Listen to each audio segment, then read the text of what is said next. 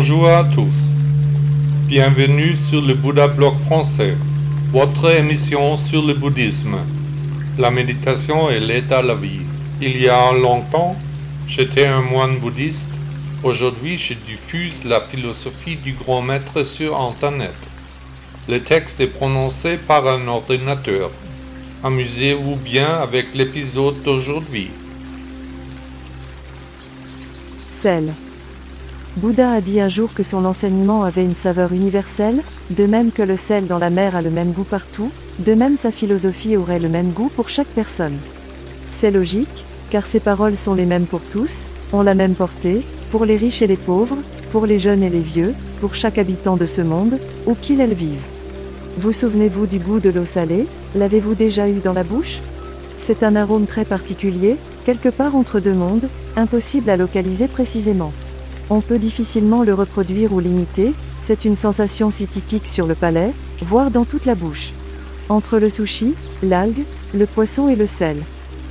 Tout comme le goût de l'eau salée, l'enseignement du Bouddha ne peut pas être décomposé en ses différentes parties, l'enseignement est basé sur la vie du Bouddha comme modèle, la Sangha comme communauté, et l'enseignement, le Dharma, comme guide dans la vie, vers l'éveil. L'attitude positive inhérente à l'enseignement du maître des maîtres est également perceptible dans l'eau salée, qui, une fois goûtée, ne peut plus jamais être oubliée. Certes, ce goût n'est pas délicieux, mais il est universel, identique en tout lieu du monde, il a toujours été ainsi, depuis que je suis enfant, cet arôme n'a pas changé d'un iota.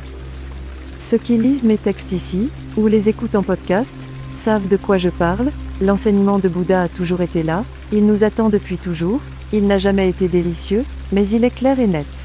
La vie est source de souffrance, ce qui repose sur le fait que nous perdrons tout ce que nous pouvons surmonter en surmontant l'avidité, la haine et la médisance, grâce au noble sentier octuple du Bouddha. Que pensez-vous? Le parfait pourrait-il avoir découvert cet enseignement pour nous, avoir compris ces relations il y a 2500 ans, juste pour nous aider? Je veux dire, oui. Ce n'est que lorsque nous parviendrons à apaiser notre esprit que nous connaîtrons la paix. Le palais de la pensée nous joue des tours à longueur de journée, l'ego nous fait croire que nous devons vivre avec des peurs et des soucis. Mais ce n'est pas le cas, car ces émotions sont négatives, elles ne nous font pas avancer et peuvent donc être évacuées. Le palais de la pensée devrait être comme une prairie fleurie dans laquelle se trouve un beau temple, pittoresque, entouré d'arbres, avec des animaux dans les clairières. En aucun cas, il ne devrait être un lieu dépressif où les pensées se livrent à des massacres successifs. Pensez au bout de l'eau salée, le chemin est le but. Lorsque tu goûtes une saveur avec ta langue, ne t'accroche pas à ses signes ou à son apparence. Bouddha, nom d'honneur de Siddhartha Gautama, 560 à 480 avant l'an 0. Avez-vous apprécié le podcast? Demain, il y aura un nouvel épisode. À bientôt.